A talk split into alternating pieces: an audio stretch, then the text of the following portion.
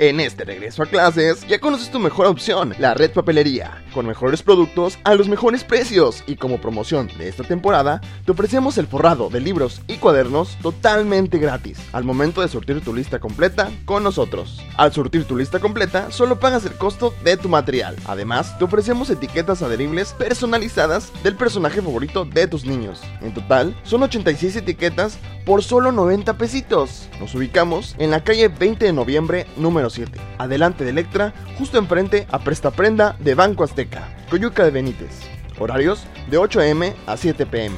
Recuerda, la red papelería apoya tu economía.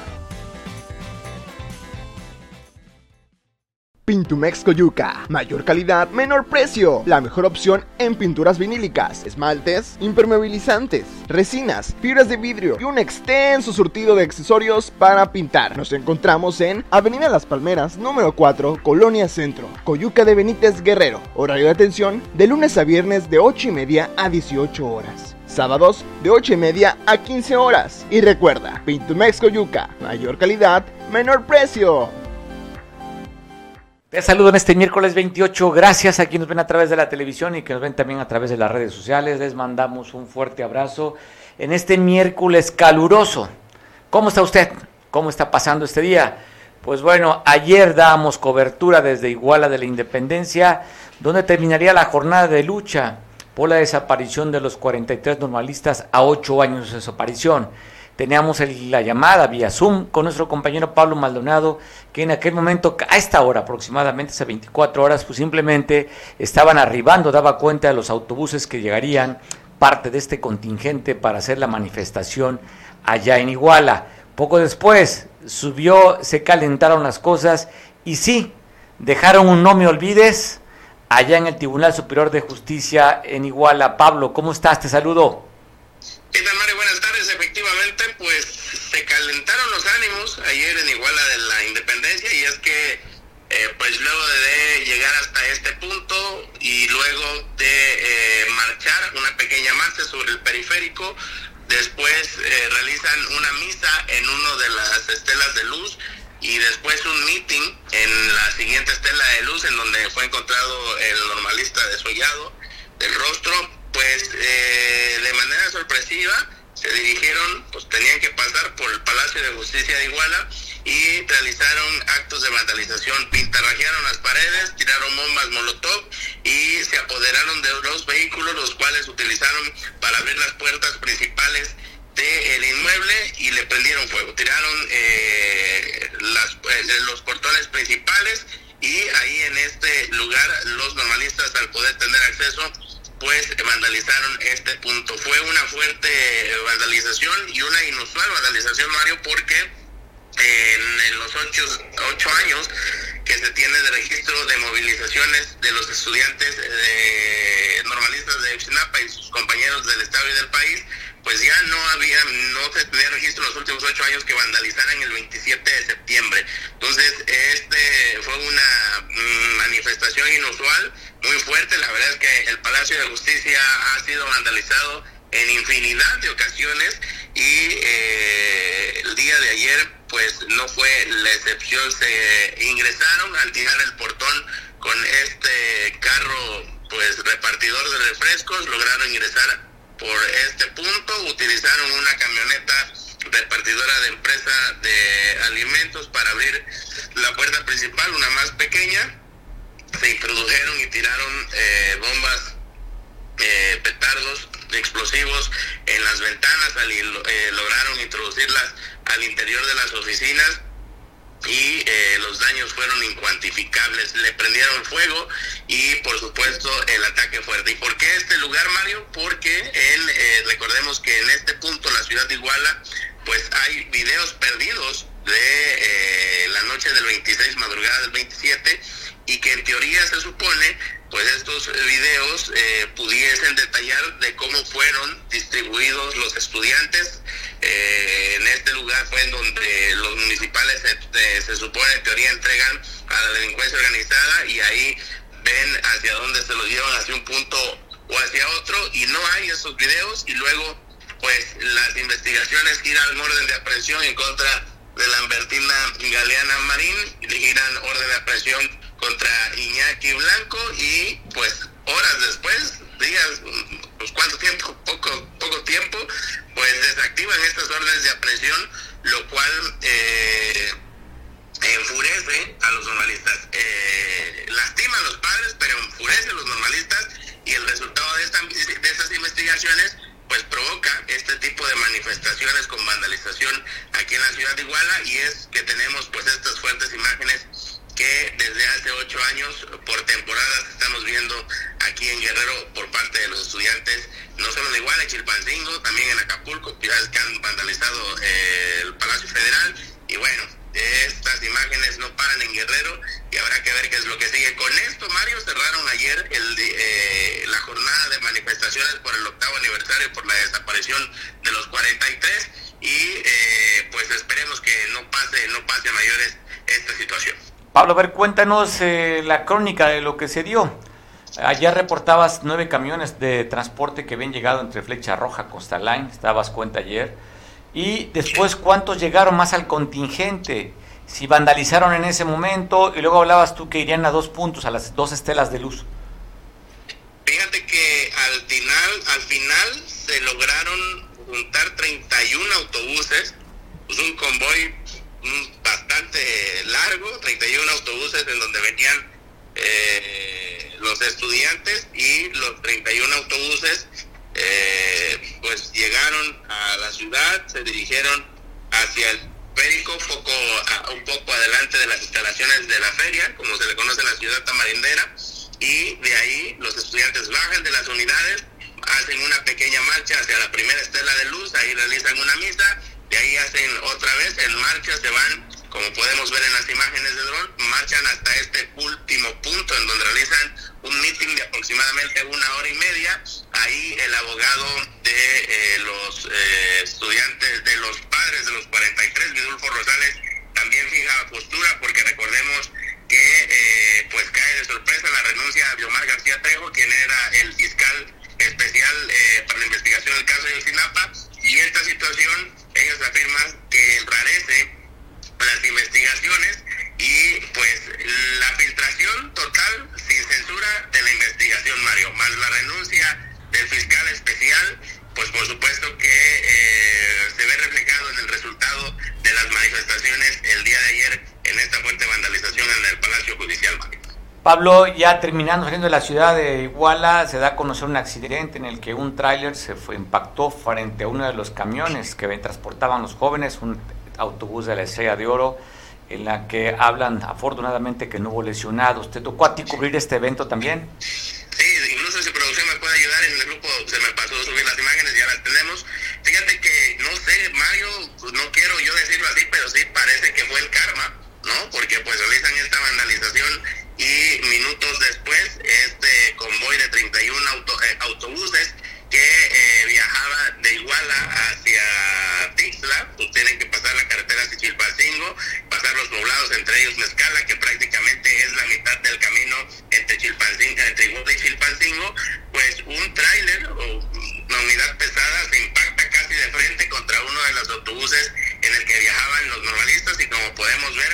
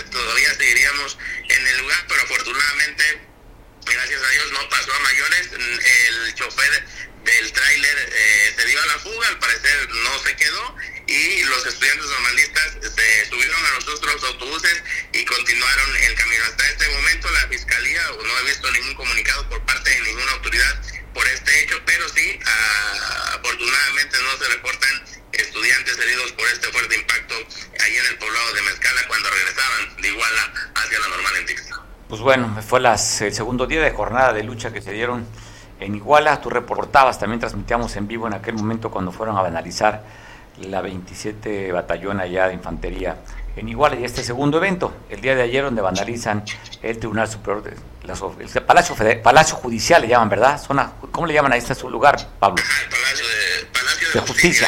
Palacio de Justicia. Pues bueno, Pablo, gracias por el reporte, las imágenes con dron, excelente producción, te mandamos un abrazo a Chilpancingo. Claro que sí, hermano, vamos a alerta y cualquier cosa, pues vamos a informar. Te agradecemos mucho, Pablo Maldonado, nuestro compañero que nos hace de reportarnos lo que sucede en la capital del Estado y en este evento especial, en esta cobertura especial que tuvimos ayer en vivo, que transmitimos para ustedes desde Iguala de la Independencia. Se reporta aquí en Acapulco un trabajo del volante que lo dejaron decapitado. El cuerpo quedó dentro del vehículo y la cabeza quedó sobre el cofre, eh, acompañado con un narcomensaje.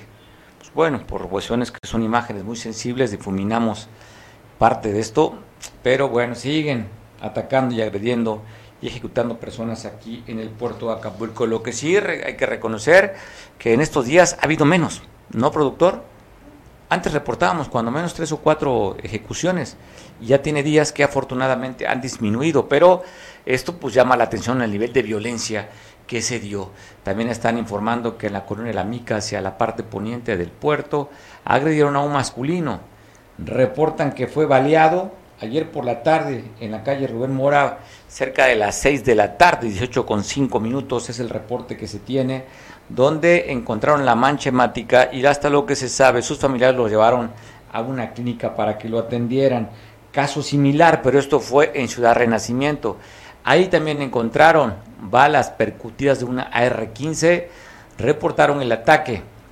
También encontraron una mancha hemática afortunadamente no se habla de que haya muerto la persona, de lo que se sabe ha trascendido que también fue llevado por sus familiares a una, a una clínica para ser atendido. Esto fue en la calle Jaleaca, en la, en la ciudad Renacimiento.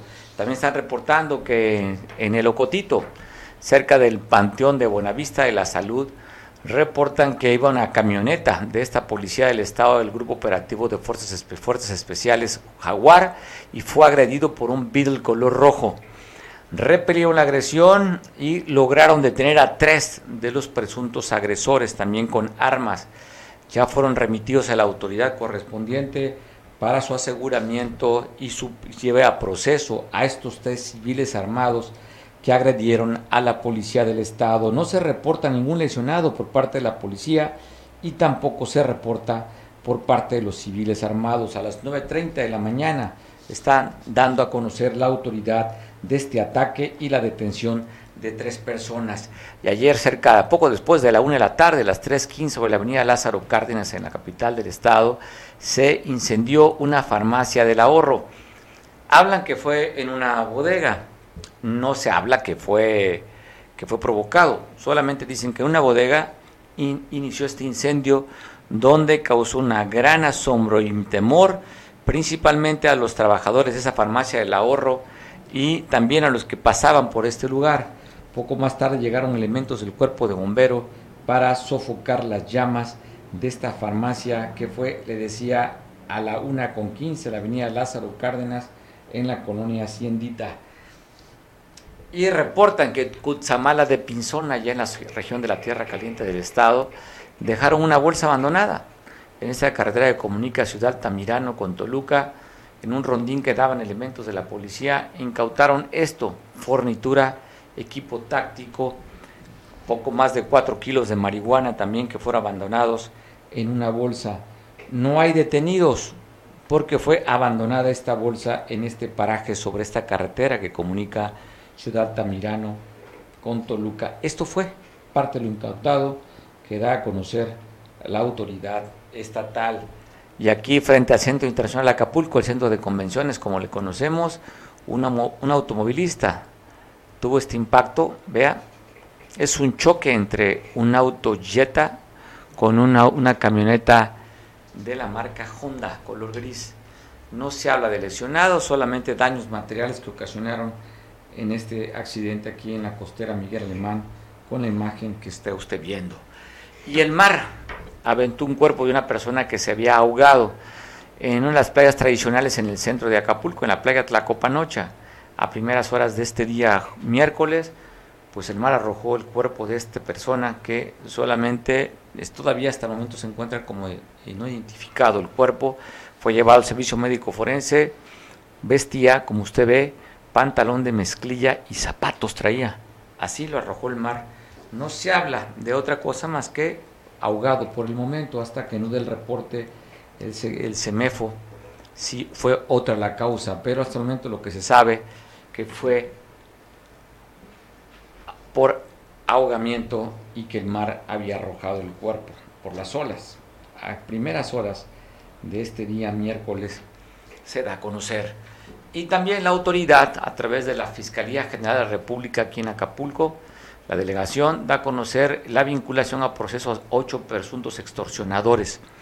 Se habla que el día 20 en la colonia Bugambila, en Cihuatanejo, habían detenido estas ocho personas con siete armas largas y al parecer serían parte de este grupo delincuencial que opera en esta zona, en la Costa Grande, que estarían extorsionando. Usted recordará la nota que estuvo cerrado las tiendas de conveniencia después de que habían sido extorsionadas, que inclusive una de las trabajadoras recibió un impacto de bala al resistirse a no dar la cuota que le estaban pidiendo. Inclusive uno de ellos, de los ocho detenidos, tiene aparte que iba armado, se dice que trabajó para las fuerzas del orden o algún equipo, alguna empresa de seguridad privada y esto tiene un agravante mayor. Hoy se recordó 28 años de la ejecución y muerte del líder priista que había sido gobernador y había sido secretario general del PRI en la capital del país habían atacado, matado a tiros a un prominente político de aquí de Guerrero. Hoy se recuerda, 28 años, la ejecución de José Francisco Ruiz Macié en la capital del estado, en la calle Trébol. Allí se reunieron la clase política priista para recordar a este importante priista de Guerrero. Ahí estuvo como orador principal el presidente del Comité Ejecutivo Estatal, Alejandro Bravo, quien dice que había que modernizar y renovar el PRI, que eso debe hacerse ya. Alejandro, ¿eso fue parte de lo que dijiste en el discurso? Sí, así es. Mira, eh, en el aniversario de luctuoso de José Francisco Ruiz Maciú, ahí retomé, retomé varias de las frases de los comentarios, señalamientos del legado ideológico de, del licenciado Ruiz Macié y entre ellos, entre ellos siempre señaló Ruiz Macié que había que estarse renovando constantemente. Y en honor a la memoria de Ruiz Macié, es a lo que estamos obligados nosotros los dirigentes, eh, a a renovarnos temporalmente, a actualizarnos, a entender cómo tenemos que modernizar el partido. Así lo sientes. Creo que la frase también es acuñada, si no nos cam si no cambiamos nos cambian, ¿verdad? También una frase de José Francisco. Sí, esa es una de las frases de José Francisco. Si, si no cambiamos, nos cambian. Y oye, entre muchas otras. Entre muchas otras. Oye, Alejandro, y fue el hecho, ¿no? Se recuperó la presidencia con Peña Nieto después de dos periodos que lo había ganado a la derecha y al siguiente año pues hoy lo tiene la izquierda. Guerrero se había recuperado con, con Héctor Astudillo y la izquierda retomó el poder aquí en el Estado. Sí, tienes razón, los datos que, que nos dices pues son, son la son de cómo fueron los fueron por los resultados. Sin embargo, yo te puedo decir que eh, el PRI sabe sabe trabajar, el PRI sabe rehacerse, sabe reconstruirse y precisamente eso es lo que estamos haciendo. Alejandro, ¿cómo sientes la clase priista ante una convocatoria de estos 28 años, recordando que fue en 1994 cuando asesinarían allá en la capital del país? ¿Cómo sientes el ambiente del PRI, Alejandro? Mira, en esta convocatoria eh, pudimos ver ahí a diputadas, diputados, expresidentes del Comité Directivo Estatal. Sin duda alguna, eh, José Francisco Ruiz Macié, eh, ex gobernador de este estado, un gobernador que dejó huella, que dejó huella en el mismo, que dejó una gran infraestructura, pero también en sus reformas, creó la Comisión de Derechos Humanos, eh, creó la Secretaría de la Mujer, como un dato eh, además es eh, fue la primera, la primera secretaría de la mujer en, el, en los gobiernos del Estado en el país. Era un hombre con mucha visión, es un hombre reconocido y valorado dentro de las filas del priismo nacional y por supuesto que en Guerrero también se le valora. Oye, y pues bueno, hoy da la razón a este hombre visionario que fue el gran impulsor de la autopista del Sol, que es lo que ha rescatado el turismo en el puerto. De no tener esta autopista del Sol, Alejandro, prácticamente el puerto estuviera muerto y así el Estado. Así es, mira, él fue un impulsor de no solo de la autopista del Sol, sino también recordemos que fue un impulsor de todo lo que es el área para desarrollar diamantes. Y bueno, pues esas son las el legado de Ruiz Maciú sin duda alguna en, con esas acciones y otras más como fue la de la promoción de crear los fideicomisos de ProTour, eh, con esas acciones eh, en el gobierno de Ruiz Maciú, Acapulco logró de nueva cuenta posicionarse, posicionarse como un puerto a nivel mundial. Oye Alejandro, está el debate después de que no pasara en Cámara de Senadores la permanencia hasta el 2028 de la Guardia Nacional. Y ya viste lo que está haciendo, intentando, que va a ser más bien a través de la Secretaría de Gobernación hacer una consulta para enero del 2023. ¿Qué opinas tú cuando aquí los tus compañeros de, oposición en el Cabildo en Acapulco pues dicen que es una vacilada? ¿Qué opinas tú de esto? eh, la encuesta esa que se va a hacer y que no la va a hacer el INE, que si la hace el INE, que si no la hace el INE, nos hemos dado cuenta y lo hemos vivido y lo hemos visto. En verdad esas encuestas no dicen mucho, no están apegadas a lo que realmente siente la gran mayoría de los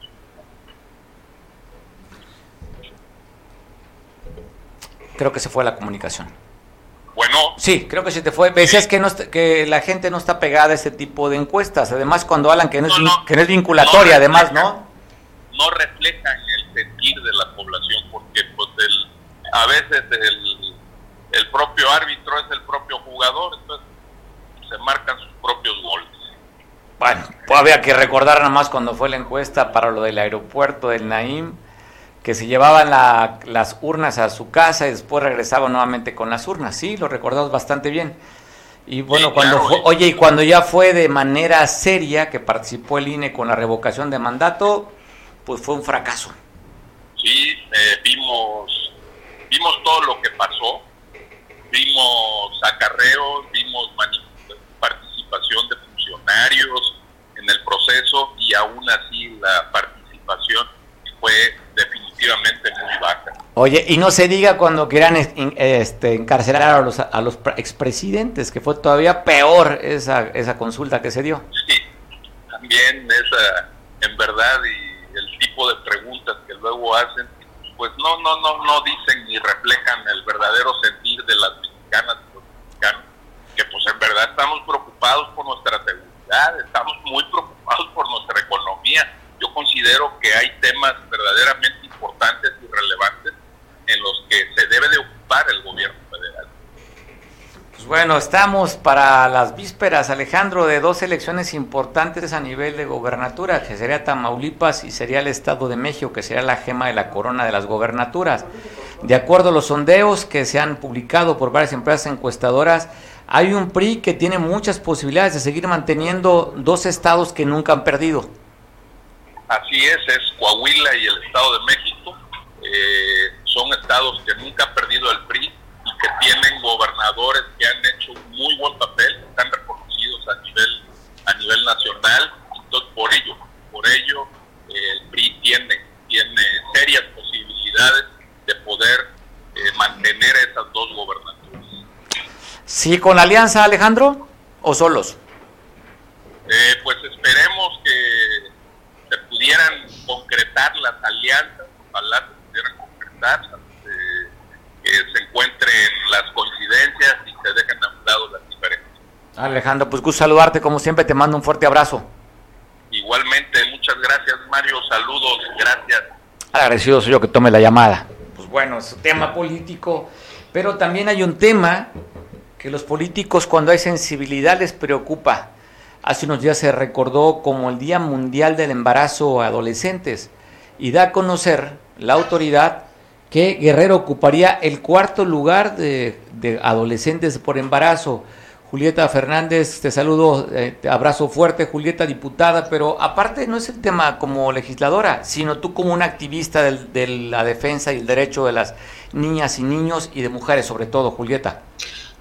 Sí, yo creo que es, es, muy terrible lo que le sucede a las adolescentes. Recordemos que una adolescente que se embaraza, pues va a dejar la escuela, va a dejar los juegos, va a dejar todo para poder criar a ese niño y definitivamente no tiene la madurez, no está preparada y eso es lo que reproduce la pobreza en, Guerrero. Es por eso que eh, veo con muy buenos ojos, se están empezando a hacer reuniones para la prevención del embarazo adolescente.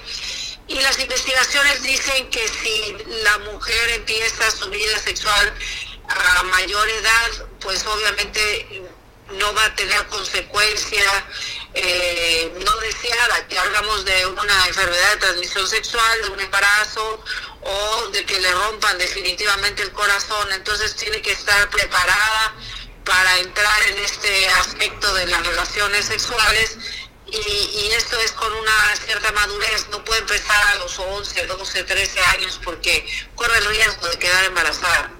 Julieta, estoy checando datos. Dice que en el año pasado eh, las niñas entre 15 y 18 años tuvieron 260. sí, yo, ¿me escuchas ahí, Julieta? Sí, sí. Estoy checando datos y cifras. Hablan que en el año pasado 263 mil adolescentes entre 15 y 18 años dieron a luz y que representaría el 16% de la tasa de natalidad en el país.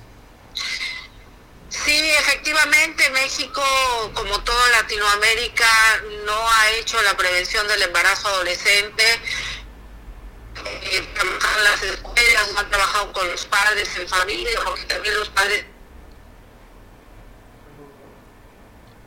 Creo que va conduciendo, ¿no? Tenemos por eh, eh, es un tema tabú que, que se tiene que erradicar. Eh, tenemos que hablar de sexualidad, tenemos que hablar de eh, métodos anticonceptivos y, de se tiene que hablar de esto cotidianamente y de, empezar las relaciones sexuales eh, a mayor edad. Y esto pues es trabajo preventivo 100% que no se está haciendo todavía eh, de la manera que se tiene que hacer porque es muy grave que la siguiente generación pues vaya a padecer muchísimo con una madre adolescente y esa adolescente va a padecer también muchísimo. Pues bueno, es un tema ¿no? que se tiene que tocar en casa y también reforzar en las escuelas. Pero ¿quién tiene más responsabilidad, si los padres o los maestros? Yo creo que los padres necesitamos abrir el tema en a la hora de la cena, a la hora del desayuno y platicar abiertamente sobre este tema, porque si los padres no lo hacemos es el internet, el, compañero de la escuela, el que va a malinformar y va a guiar a los niños este, a, tener este, un embarazo adolescente y muchas veces las niñas empiezan a muy temprana edad, ya cuando tienen 19 años ya tienen tres hijos, a veces con diferente muchacho y esto pues genera pues una gran violencia para la mujer y, un gran caos y una gran carga también. Y además un problema para la sociedad, son familias este pues no sanas que lo que van a generar estos chavos con una mala dirección pues pueden llegar muy fácilmente a cometer delitos, ¿no? No, no generalizo, pero sí se puede ser, son, son presas fáciles para actividades es ilícitas. Mucha carga, mucha carga la que tiene la mujer, ella tiene que salir a trabajar, tiene que crecer y madurar, tiene que eh, eh, mantener a los hijos porque normalmente son familias homoparentales, el 27% de la de las familias son homoparentales, eh, principalmente madres solteras en Guerrero, y entonces se vuelve un problema eh, de mucha pobreza y de mucha marginalidad social muy Julieta, pues qué trabajo, ¿verdad? Tenemos como sociedad, como padres de familia y también la autoridad, qué trabajo se tiene hacer conciencia eh, en temas de salud, en temas de prevención sobre estos jóvenes y adolescentes. Hoy platicaba eh, precisamente con eh, las personas que vienen de la ONU, ellos son especialistas, y les comentaba que el trabajo preventivo en las escuelas primarias, eh, secundarias es muy importante, el trabajo de la prevención. Nosotros hicimos un, un estudio piloto en Napalani, que está a dos horas de, la capital de Acapulco, y definitivamente ellas tenían siete hijos.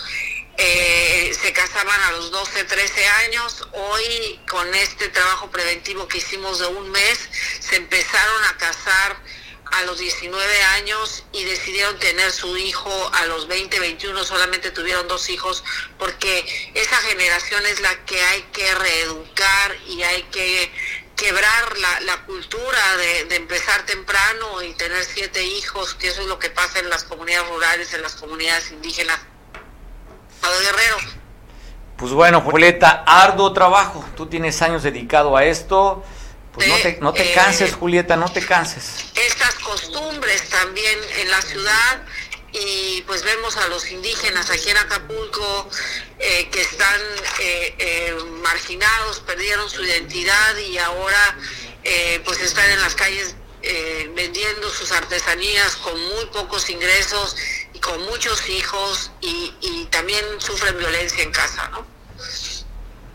Pues qué complicado. Pues te mando un abrazo. Yo te decía, no te canses porque se requiere gente como tú apasionada en el tema y sobre todo pensando en los demás y en el bien común.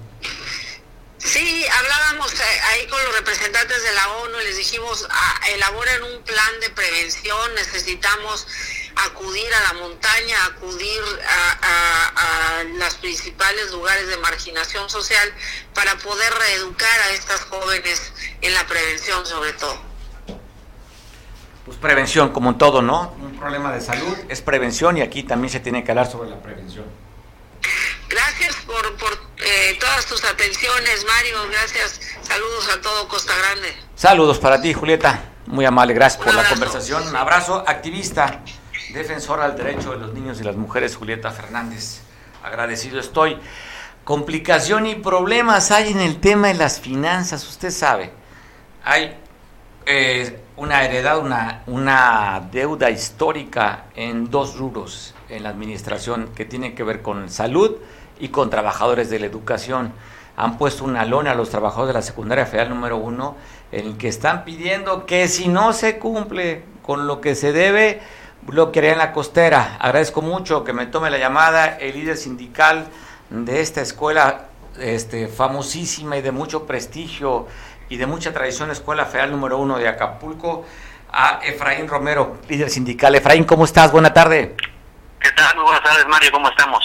Pues estoy viendo, oye, la lo que están poniendo a una, afuera de la escuela, dice dirigido a la maestra Evelyn Cecia Salgado Piñeda y al doctor Marcial Rodríguez Saldaña, la profesora Lucila Rangel Santos, titular del de SICAM, exigí, o ESICAM y le ponen ustedes con letra roja, exigimos y en mayúscula, exigimos solución a nuestras demandas diagonales para los profesores con adeudos de horas que fueron evaluados en la reciente etapa de promoción, horas adicionales en la educación básica que obtuvieron resultados óptimos, otorgamiento de nombramientos definitivo a los profesores que les han cubierto de manera limitada por varios ciclos escolares, recuperación de las horas de los profesores jubilados desde 2016 a la fecha para pago de adeudos, regulación de, de claves, renovación de comisiones, atentamente base trabajadora a la cual tú representas, Efraín.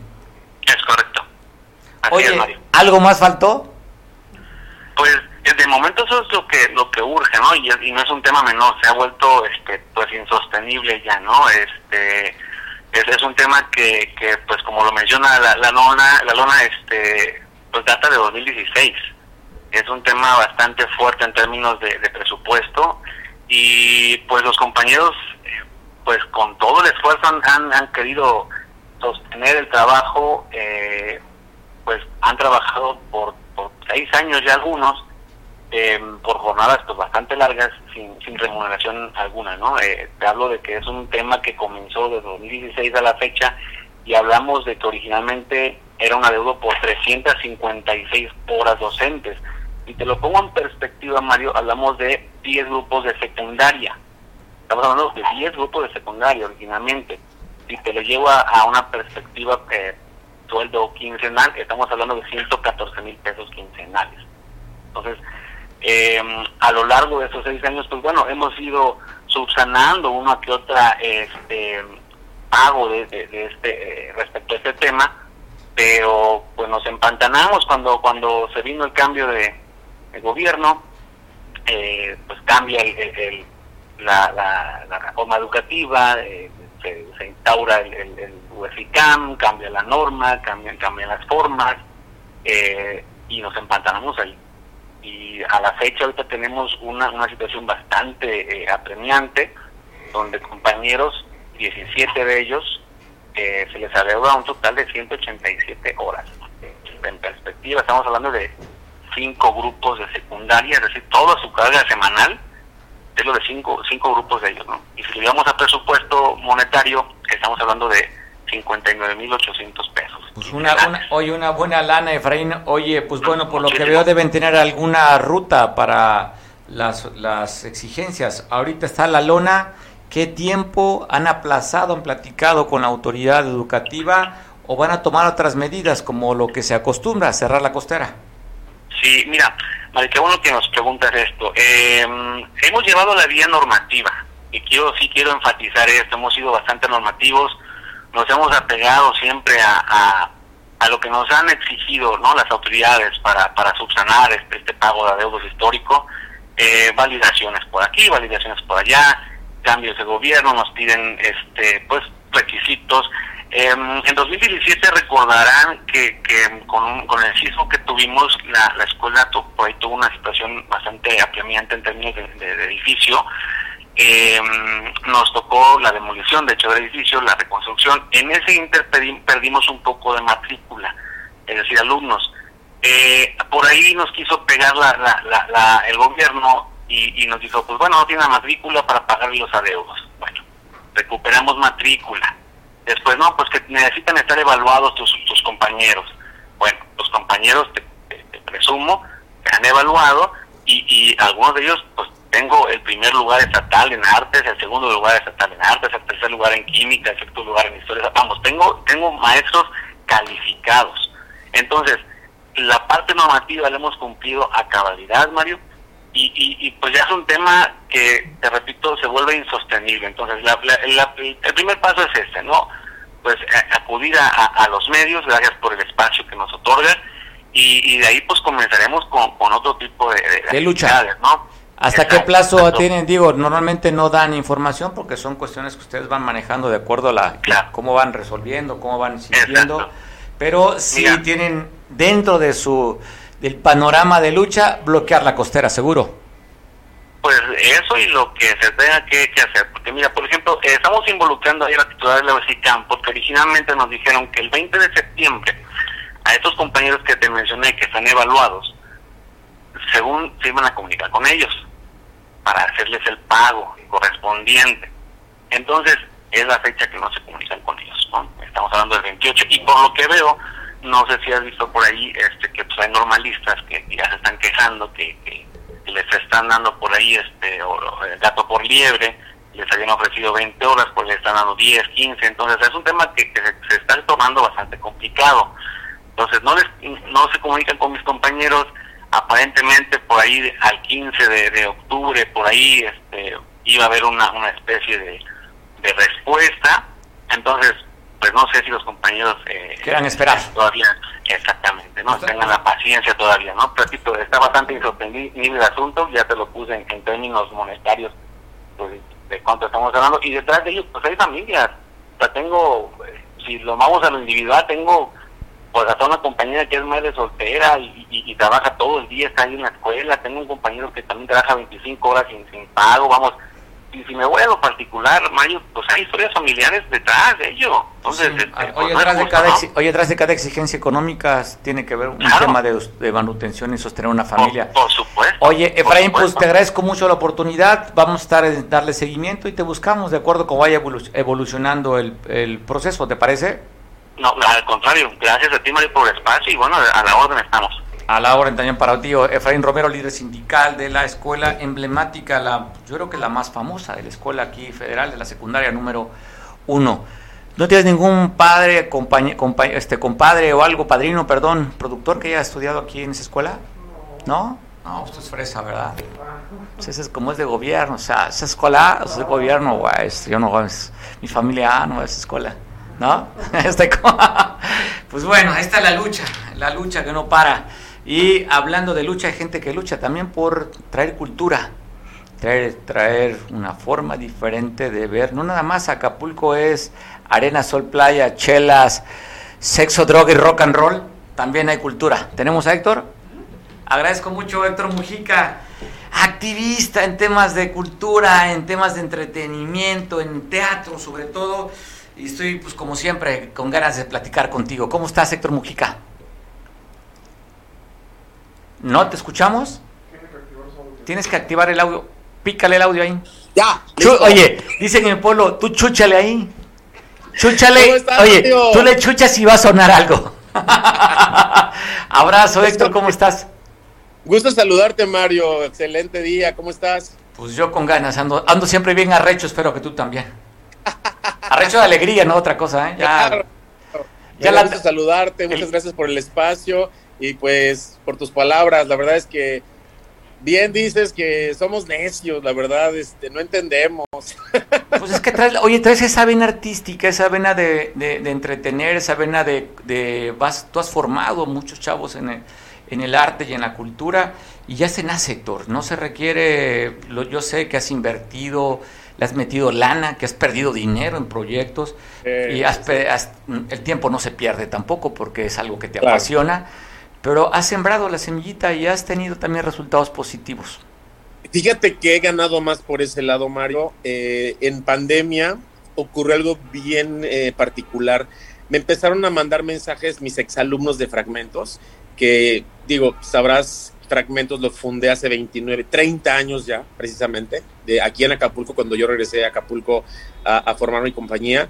Y me empezaron a escribir cosas tan padres, o sea, chavos que que no se dedican a, ser actores, chavos que se dedican, chavos que están en otros países haciendo actuación, produciendo películas, este, gente que está en la Ciudad de México trabajando en producciones, en musicales.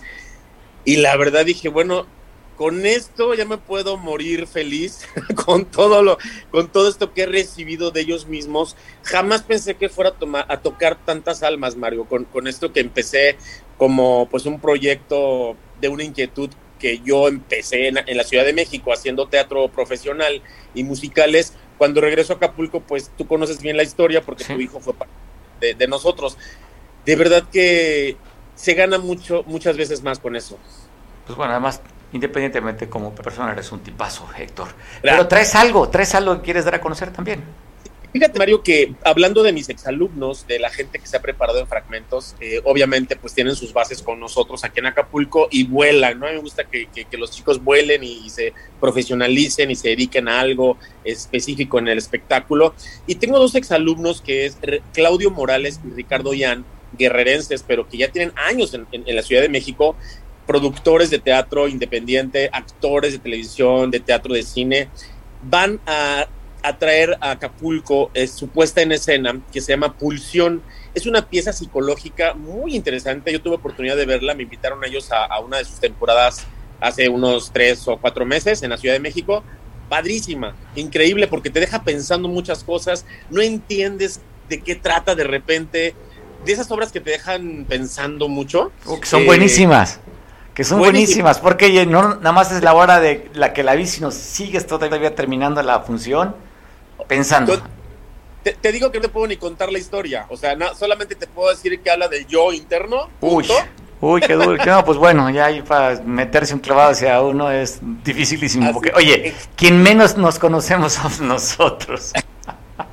Exactamente. Y bueno, tengo la fortuna de que por, por este, indicación de ellos, quisieron regalar la función a mis alumnos de la escuela eh, de fragmentos. Entonces yo tengo 35 alumnos actualmente, unos chavos talentosísimos, Mario, que tienes que ir a ver, este, verlos por favor.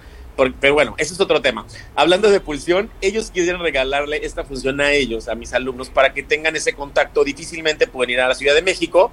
Y este, y bueno, ya sabes cómo se me mete la, a mí el gusanito de hacer las cosas en grande y bueno, con amistades y con apoyos de mucha gente, eh, vamos a estar en el Salón eh, Conquistadores del Pierre. Este, sábado. Eh, el sábado, con una función nada más, eh, a las 7 de la noche. Es bien importante, esta obra eh, es la que nos va a representar a Guerrero en el Cervantino y que este año cumple 50 Festival Internacional Cervantino. Entonces está padrísimo que la gente vaya a conocer el trabajo de la gente de Guerrero, que apoya a los artistas, porque de verdad como tú lo sabes, no es nada fácil, ¿no? No, no es fácil, no, no, no. Y además el salón donde lo vas a hacer allá en el Pierre Marqués, pues bueno. Y está padrísimo, ¿no? Súper cómodo, va a haber, este, puedes llegar por el lobby, te recogen tu carro, o sea, es un lugar precioso, después puedes ir a cenar en un restaurante porque de hecho eh, la gerente va a preparar un menú especial para la gente que se quiera quedar. Padrísimo, de verdad. Oye, ¿cómo, ¿cómo podemos checar esto para ver que le interese la reserva de los boletos, donde puede adquirirlos y la cena? Teléfono, te puedo dejar mi teléfono porque es una función privada. pero, pero quiero que vaya gente, la verdad. Quiero aprovechar esta función. Entonces te doy mi teléfono: 744 sí. 195449. Creo que me faltó un 4. 7444 195449. Ahí está. Ok. 7444. Es que nunca me hablo. Sí, ya sabes. Siete, a ver, 744495449. 195449, exactamente. 19. ¿Sí? Ok, perfecto. Contigo este teléfono, ahí podrás dar informes. Eh, ya ah. estamos viendo el flyer, sábado 7 de la noche, Pulsión. Va a ser en, el Hotel Pierre Marqués, en el Salón Conquistadores. Única función, es solamente para adolescentes y adultos. Una obra que te va a dejar a la reflexión porque es un clavado a tu meterte a tu yo. Así es, Mario. Oye, a tu yo-yo. yo, yo. Pues, yo pues tu yo, yo, no por otra cosa, no pienses es mal. local, ¿eh? Porque muy pocos amigos sí. me conocen. Oye, es que dice, es para que toques tu yo, yo. Ay, lo primero que fue cerrar las piernas. No, pues se va a llenar el teatro. Ah, Héctor, pues te mando un abrazo y ahí estaremos, ahí nos veremos las caras tú y yo. Te iba a decir, ahí nos veremos el yoyo. Abrazo fuerte, tengo tu teléfono, haremos la promoción. Invita a Verónica, por favor, seguro que... Ahora que la vean en Canadá. Uy, bueno, Ya, ya le... Sale, pero si no... Un abrazo, oye, gracias por si, no, invitamos que me acompañe lo de menos. Te mandamos un abrazo, Héctor. Cuídate. Saludos. Bye, Pues bueno, está algo diferente para hacer en Acapulco. Merece la pena, ¿eh? Merece la pena la calidad de este grupo de fragmentos. Son chavos que tienen muy buena preparación, muy buena base con, con Héctor. Y ahora que han estado en Ciudad de México, pues bueno, vienen con ya un máster. ¿Te animas, productor? ¿Sí? ¿No? Pues bueno. a ver. A la gobernadora del estado hoy inauguró, tenemos la imagen. ¿Sí? Ah, es, lo que pasa es que son imágenes casi de último momento. En la capital del estado inauguraron las instalaciones del SUSPEC.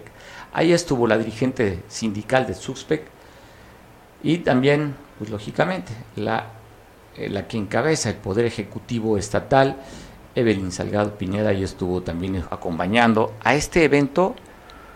Mañana daremos más información, son imágenes de último momento que nos llegó a través de una corresponsalía que cubrieron allá esta inauguración de las instalaciones del SUSPEC de calidad de altura y reconociendo parte del trabajo, lo que hace este sindicato, sindicato uno, único de servidores y trabajadores del Estado de Guerrero, donde estuvo ahí su representante, la líder del SUSPEC y, lógicamente, encabezando encabezando la gobernadora del estado esta importante inauguración del edificio del SUSPEC. Mañana te tengo más información, casi imágenes del momento de nuestra enviada especial hasta Chilpancingo. Y bueno, tenemos un video también, ¿no? El videito, ¿no? De este señor que muy, muy picudito, la derecha reaccionaria, conservadora del país, que siente que, el país es suyo, ese señor que abrió una taquería en la colonia Escondón, en la capital, de la capital de la República Mexicana, árabe, y bueno, fue, mire, te dejo el audio, dejamos el audio original, ¿no? Dejamos el audio. Me voy, tranquilícese pura verga, cabrón. Órale, hijos de la chingada. Pinche bola de arrastrar. Se lo clavo y con los voy a clavar sin Me voy, tranquilícese pura verga. Pues pareciera una imagen ahora para el Día de Muertos, ¿no? No pareciera así como que con el terror se escucha el, el mensaje altisonante, pero después se arrepiente. Este señor Pues la importancia que se tiene es que es el papá del delegado de la delegación Miguel Hidalgo. La delegación en México con más nivel per cápita en propiedades, es donde está Lomas de Chapultepec, todo eso. Él, que es panista, por cierto, el delegado, o el alcalde, son alcaldías ya, Mauricio Tabe, después su papá este, tuvo, tuvo a bien disculparse de esta manera. Así lo decía después de este error. Alguien justifica, dice, imagínense el capital que le invirtió a su negocio y que llegaran estos trabajadores del gobierno del Distrito Federal a clausurar el negocio. La colonia Escandón precisamente está en la delegación donde su hijo es el, es el alcalde.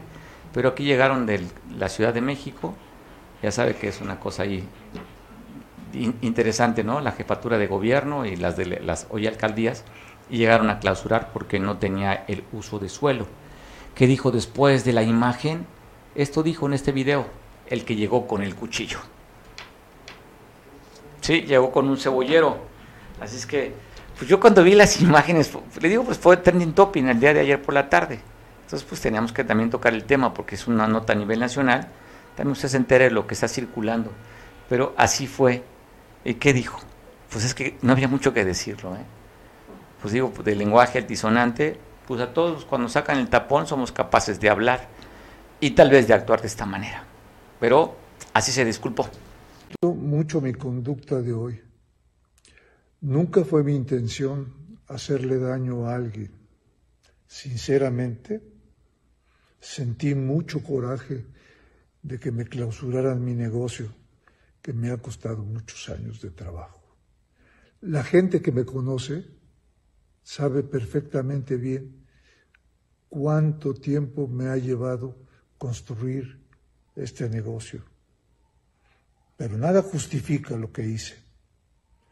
Me siento muy arrepentido y le ofrezco una disculpa a los verificadores que solo hacían su trabajo. De verdad me arrepiento. No va con mi personalidad. Hola Miguel, ¿cómo estás? Espero que hayas guardado tu, cuchillo cebollero. Te saludo. ¿Qué opinión te da, Miguel? A ver, extrema derecha, conservadores, que piensan que el, que el país es de ellos, o de ustedes más bien. como en primer lugar, como buen costeño, digo que estoy acostumbrado a la super, ¿no? Los que somos de Costa Grande, con la sangre caliente del Guerrero Blanco, todavía tenemos aquella de la super, yo con cebolleros y demás no Oye, una super de siete petatillos, ¿no? Una super más. Eh, siete petatillos y cuatro cifras. Y, con Bank Commander y todo eso. No, mira, aquí la situación es muy interesante. Me llama la atención que ya vi que Mario Radilla, el príncipe de oh, pues ya es del equipo, ya es del equipo de Andrés Manuel López Obrador, ese que defiende y habla de la ultraderecha. Y, es, es, muy lamentable lo que hizo este señor Tabe. Muy lamentable. Desgraciadamente, el propio Andrés Manuel López Obrador lo politizó al mencionarlo hoy, hablar de la ultraderecha, hablar de que se creen muy dueños de todo y demás, frases que tú estás repitiendo. Es muy lamentable, para eso está la ley. Pues es muy simple. Creo que ya el trabajador que se vio amagado, creo que lleva a levantar una demanda. Dejémoslo ahí en los asuntos judiciales, porque le cayó, les cayó como anillo el dedo. Ahorita que está todo el rollo de los fracasos y aquellos que no ha podido echar a andar adelante algunas iniciativas o decretos y demás, o la ocurrencia. O la visita de, oye, o la visita del secretario de Gobernación en, en, la, visita del secretario de Gobernación, el nuevo amago en contra del INE y hacer la, la, consulta que no es consulta, que es una pregunta que no es vinculatoria, pero que es una participación ciudadana. Ese tipo de cosas. Oye, pero la hace Gobernación, ¿con qué recurso? Pues lo que pasa es que pretende revivir la Comisión Federal Electoral, aquella que en su momento era la que hacía todas las cosas eh, electorales en, el país, que hasta 1990, antes de que empezara el INE o lo que era el IFE, ahora el INE, y empezó a entrarse en un proceso democrático en México. Es lo que pretenden volver a hacer. ¿Por qué no, oye, ¿por qué no pide apoyo? Ahí está Manuel Bartlett, que lo haga. No, porque Manuel Bartlett este, es ya en el caso extremo de que no le salga bien, pues él se encarga de meter el diablito que no a la, al medidor, sino el diablito a las computadoras para que se haga el sistema. No, aquí en este contexto hay que ver. En primer lugar, te digo que sin justificar, ahí está, es un hecho muy bochornoso, muy lamentable, tal vez por la edad, tal vez por la inversión que tenga, tal vez por la forma, inclusive porque hemos vivido, quienes hemos tenido negocios, que algunos eh, servidores públicos de, unos de muy alto nivel, otros de, que, son realmente empleados, pues asumen papeles muy autoritarios. Eso no podemos juzgarlo, yo no sube ni estuve presente, ni se ha dicho cuál es la situación. Te digo, muy lamentable y para eso están las leyes. Muy lamentable también que para un, un alcalde que llega por el voto democrático, que ha sido atacado junto con otros alcaldes, entre ellos varias mujeres, por parte de, de la situación del gobierno central de la Ciudad de México, ese que cabeza Claudia Sheinbaum, ya ves que habló del cartel, cártel inmobiliario, habló de que ya trataron de suspender en sus facultades de, de, de alcaldesa. delegada a la alcaldesa de la Cuauhtémoc, ¿no? Ah, exactamente. Cuevas, ¿no? Sandra Cuevas. Que, que, les ha dolido mucho el hecho de que perdieron la mitad, y sobre todo la mitad política, económica y socialmente activa de la Ciudad de México, sin menoscabo de nadie. Y ya ves que inclusive pues ya tenemos la declaración ese que el ejército fue creado para combatir a los fifís. Uy, qué declaración, oye, qué declaraciones tan duras del presidente, ¿no? Por eso te digo que le cayó como anillo al dedo esto que desgraciadamente hizo el señor Tabe. No lo justifico, por eso digo eso debemos dejarlo en, la, en las agencias del Ministerio Público en términos legales, pero sí le cayó el anillo al dedo porque ya ves que lo batearon en esta cuestión de la Guardia Nacional, ya perdonaron a Lito, aunque por ahí volvieron a meter el ruido de que lo querían desaforar. Y ayer la, la sola del jaguar pues, se fue sobre el hermano de Alito, eh, siguen insistiendo en eso. Andrés Manuel pues se va a ir con su consulta, no consulta, o vinculación ciudadana, como le quieran llamar, hasta el 23. Pues bueno, entonces quiere decir que está dejando ya por la paz, o es una trata de muy a su estilo, por la paz lo de la Guardia Nacional. Oye, o muy cerca del 23, que también va a ser un año electoral interesante. Exactamente, por eso, eso, eso lo hizo, ¿no? Es como la a mano armada, sobre, a mano levantada, perdón, a mano armada. Oye, mira, estás pensando, te digo, pues, se creen, de, se, creen se creen dueños de todo. Oye, es que no, si no ganan, arrebatan ustedes. No, usted, no, tu patrón, perdón, perdón, tu presidente. No, no, perdón. Uy, señores, no es, no es mexicano, entonces no es tu presidente Andrés Manuel, Miguel. ¿No, lo reconoces como tal? Yo no voté por él. Pero, pero a ver, pero aunque no hayas votado por él, es el presidente soy, de México. Soy adversario, como quiera llamar, como Pero es tu llamar, presidente, será tu adversario, pero es tu presidente. No, no es mi presidente, no lo Oh, ¿cómo no? Es el yo presidente. Soy, yo soy, yo estoy en el municipio autónomo del Pantanito, en la mera sierra, en la mera sierra de Costa Azul. De Costa Azul, bueno, está bien, tienes ahí tu, tienes tu municipio autónomo. Sí, está bien, te felicito. Bueno. Te felicito bueno, porque lo tú mandas y lo dices que lo que pasa tú quieres ahí. Mario, lo que pasa es que tú pues, defiendes, defiendes eh, a la nueva cleptocracia y la nueva eh, monarquía, esa que vive en un palacio nacional, que tiene, ya, ya no más falta que pongan el, el foso de agua y el, y el puente levadizo. porque en Miguel, el se cual estaba cuidando el patrimonio nacional. No, no, no. No, oye, Ese que bueno, oye, palacio yo virreinal espero- hay que cuidarlo. Yo espero, yo espero que cuando pierdas estos privilegios, aunque tú dices que van a ser permanentes, yo espero que cuando pierdas esos privilegios regreses a la cordura de la, a la cordura democrática. Pero bueno, más allá de esto, eh, eh, hay una serie de situaciones que te digo, este distractor político y lo van a hacer, pues lo pueden hacer más grande. Ya pasó. Porque tenemos el caso, tenemos el caso Tamaulipas, ¿no? Tal parece ser Uy, está que es un grave. gobernador saliente que quiere cuidar que no lo metan a la cárcel y un gobernador entrante que parece ser que él solo se está entrampando. Si aplican la ley, él solo al, al regresar de manera y por su firma autógrafa, al pedir regresar al Senado, pues obviamente perdería, perdería eso, eso tendríamos también un, un en la cuestión de, la- de las leyes electorales, perdería la posibilidad de ser porque tenía que haber renunciado hace 120 días y obviamente progresa su chamba, progresa por fuero, aunque no lo pierde en calidad de, senador, al menos eso dicen los enterados, en calidad de senador con licencia.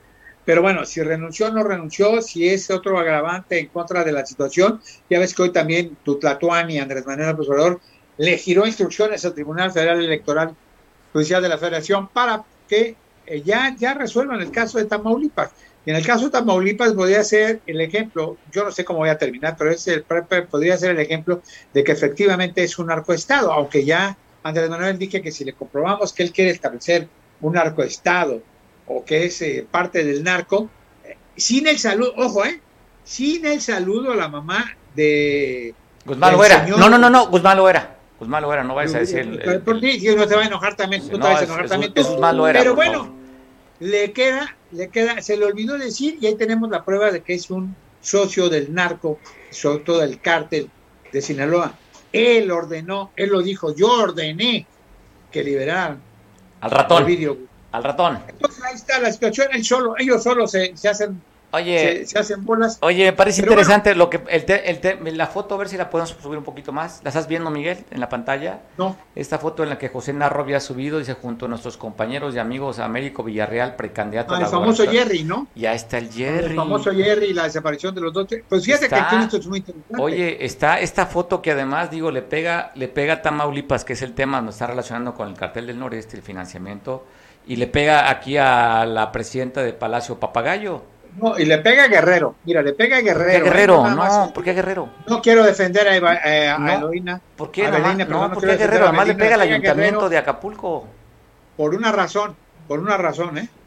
Nomás te digo una cosa, el famoso Jerry, el que ahora no aparece junto con los, los, marinos, el que no aparece, resulta que venía de aquella zona, de Tamaulipas, y resulta que de repente se hizo guerrerense.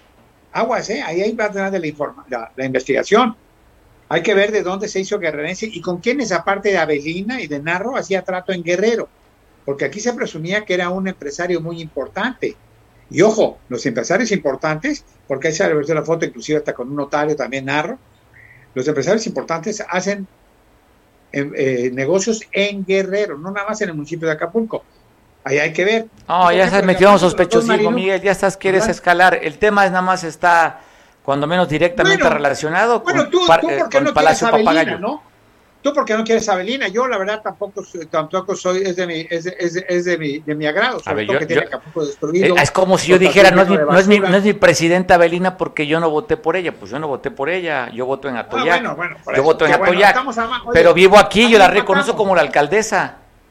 Ahí ahí ahí, ahí empatamos ahí empatamos. No, pero a ver, yo, yo, yo, no voté por ella, porque digo, no, aquí no voto, yo voto en Atoya, pero reconozco que es la alcaldesa de Acapulco. Qué bueno que tú defiendas a Félix Salgado, este, por no decir otra cosa, porque luego te enojas. Pero bueno, digo, hay que, hay que investigar y hay que ver las cosas bien. Digo, es muy lamentable la, eh, si, eh, si están desaparecidos o ya fallecieron o que hayan hecho los dos marinos, y eso le costó la chamba, eso le costó la chamba al que estaba el secretario de Seguridad Pública en Acapulco de origen marino, de origen de armas de, la Marina. Max Serrano. Pero también, pero también generó que no nada más la Marina esté en investigación, ¿eh? sino que también la DEA está en la investigación del famoso Jerry, el famoso Narro y Américo Villarreal. Eso, eso no es un cuento vía los chats que están manejando sobre los Guerreros Unidos y, los, la desaparición de los estudiantes de Ayotzinapa. No, ya, esto es algo que ya dijo que en Salazar que no fue cierto, ¿eh? Bueno, a ver, a ver, no nomás te digo una cosa. Nomás te digo una cosa. Cuando el río suena es que agua lleva. Y el hecho de que, digo, el embajador que dijo que sí, que no, que eh, se, salió por la tangente y que inclusive al muy estilo de la 4T también quitó, quitó reflectores cuando dijo presidenta a, a Claudia Bueno, la realidad es que digo que hay una investigación, la propia Marina lo está haciendo, y obviamente, obviamente algo puede ser, por alguna razón, está tan entrampado la cuestión del Tribunal Federal Electoral. Eh, del, hay, que ver qué es lo que va a pasar. Ya tienen que resolver en estos días. Hoy estamos a 28, mañana 29, el día de San Miguel Arcángel. Mi santo, por favor, puedes mandarme, puedes mandarme algo de lo que te sobró de las palelitas de la tarjeta del bienestar. ¿A quién le pido? A, ¿Yo tengo comunicación con Jesús o quieres con César Adán? Adán con Adán no, no, yo, yo, con, creo con quién hablamos, ¿con Adán o con Jesús? Tu comunicación es directa, es directa con Adán Augusto y obviamente, y obviamente con Tatuán, y yo creo que, que eres de sus consentidos, a pesar de que dicen que ya hay rompimientos al interior del gabinete, yo creo que lo estás asesorando bien. Y bueno, pues ahí ya nomás hay que ver que, que, no salga Cuche tan trompudo, porque ya ves que es medio corrupto él y su familia. Y, bueno, ya empezamos con descalificaciones y eso no abona al debate ni a la discusión, porque si hay, un, ah, hay, si hay pruebas, pues se, se, van a la función pública, hay maneras. Entonces, pues bueno, cuando dice cuando no hay ideas, viene la descalificación, Miguel. de tío, ahí está lo que dio para el Estado. No, fue una aportación al movimiento, Miguel. fue una aportación al movimiento, Miguel. También Madero recibía al gran demócrata Madero. Fue una aportación al ah, movimiento. fue una aportación al movimiento, Miguel. Eres maestro en historia de Andrés Manuel López Obrador para acá. Yo creo que te mandó a ti su próximo libro de cómo escribir la historia de México. me mandan, oye, me mandan, aquí tengo el guion de la defensa de la 4T. Aquí lo no tengo. Lo ¿eh? dudo. no lo dudo. Aquí. Oye, si Miguel dice esto, tú vas por acá, entonces aquí tengo el manual. Cosa de lo cual tú no, el caso de lo cual Miguel Hernández no tiene, porque el PRI no tiene manera de cómo se le defienda. Ahí sí, Miguel, yo tengo manual, tú no lo tienes. Luego tengo el, tengo este, oye, tengo el, eh, luego tengo el librito este de cómo se llama de la honestidad y valiente y todo. Una cosa, Mario, déjame decirte una cosa. Hoy, 28 de septiembre, se cumplen 28 años del magnicidio en contra de un gran guerrerense, el mejor gobernador que ha tenido Guerrero, José Francisco Ruiz Mací. Y él un gran filósofo de la política, un apasionado de la política con el cual tuve el honor de trabajar. Y él dijo muy claro, y eso va para lo que estabas diciendo del PRI, o cambiamos o nos cambia. Pues ya, oye, pues eso ya, ya, fue, Miguel. Por eso, por eso te digo. Pues ahora, lo que le está pasando debió haber dicho otra frase, ya que nos cambiaron, tenemos que hacer esto. Y no, ahí sí, ahí escríbela tú, Miguel. A ver, no, no, no, lo que pasa es que, lo que pasa es que en sus libros y en los aforismos que tiene de, de clase de filosofía política José Francisco, la gente no los lee, ¿eh? son muy pocos. Aquí en Guerrero, muy pocos podemos decir que fueron alumnos ejemplares y que, y que hicieron lo que él aconsejaba, hacer política, más política y más política. Solo algunos, si te puedo decir, les gusta o no les gusta a muchos, a René Juárez, a Héctor Astudillo, por mencionar dos que han estado dentro de la responsabilidad administrativa de la gobernanza y de la gobernabilidad. ¿Te brincaste Ángel Aguirre? Bueno. ¿Te brincaste Ángel Aguirre? Pues estás hablando de gobernadores. No, Ángel Aguirre se cuece aparte, trabajó también con, con, José Francisco, pero no fue aprendiz de él. Ah, Por eso tiene... Ah, ya, porque está, está en la izquierda, sí, pues sí.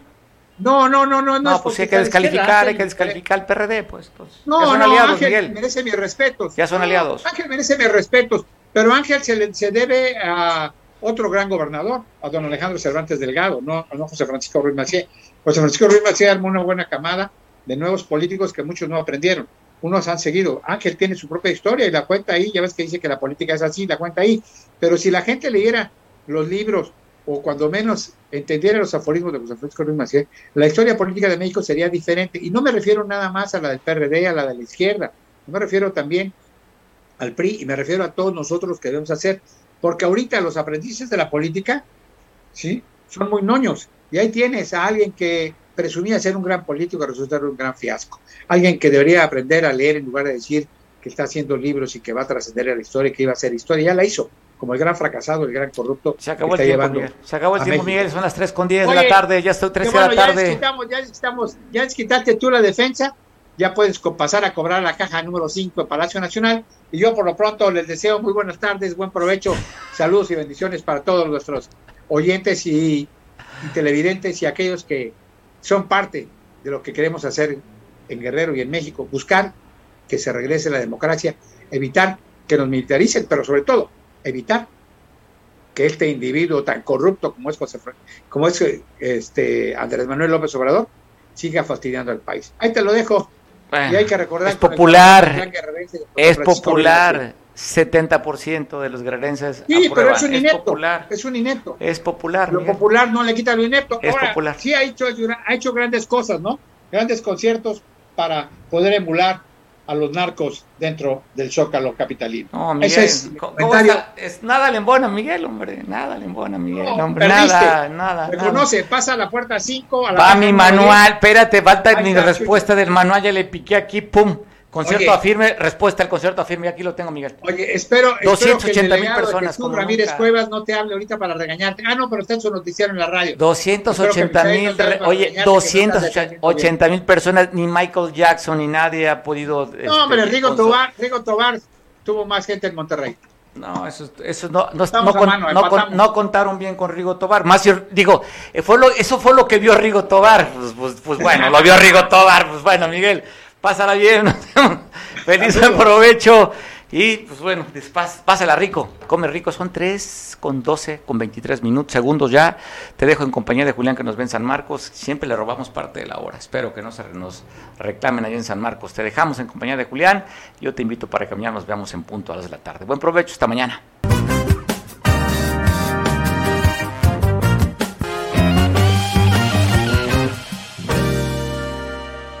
En este regreso a clases, ya conoces tu mejor opción, la red papelería con mejores productos a los mejores precios y como promoción de esta temporada te ofrecemos el forrado de libros y cuadernos totalmente gratis al momento de surtir tu lista completa con nosotros. Al surtir tu lista completa solo pagas el costo de tu material. Además te ofrecemos etiquetas adheribles personalizadas del personaje favorito de tus niños. En total son 86 etiquetas por solo 90 pesitos. Nos ubicamos en la calle 20 de noviembre número 7, adelante de Electra, justo enfrente a Presta Prenda de Banco Azteca, Coyuca de Benítez.